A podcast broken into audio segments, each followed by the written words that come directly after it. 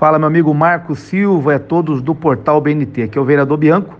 Falar um pouquinho do projeto né, que virou lei, o Setembro Caramelo.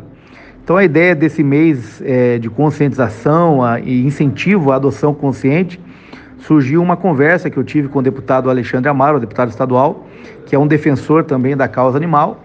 E além de ele ter apresentado na Alep esse projeto, eu apresentei aqui em Ponta Grossa e a, a, colegas vereadores em várias cidades aqui do Paraná.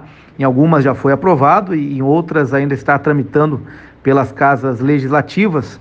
Mas a ideia é essa, é divulgarmos né, essa adoção consciente para que esses animaizinhos que vivem hoje nas ruas, em, em abrigos, eles possam encontrar um lar, né?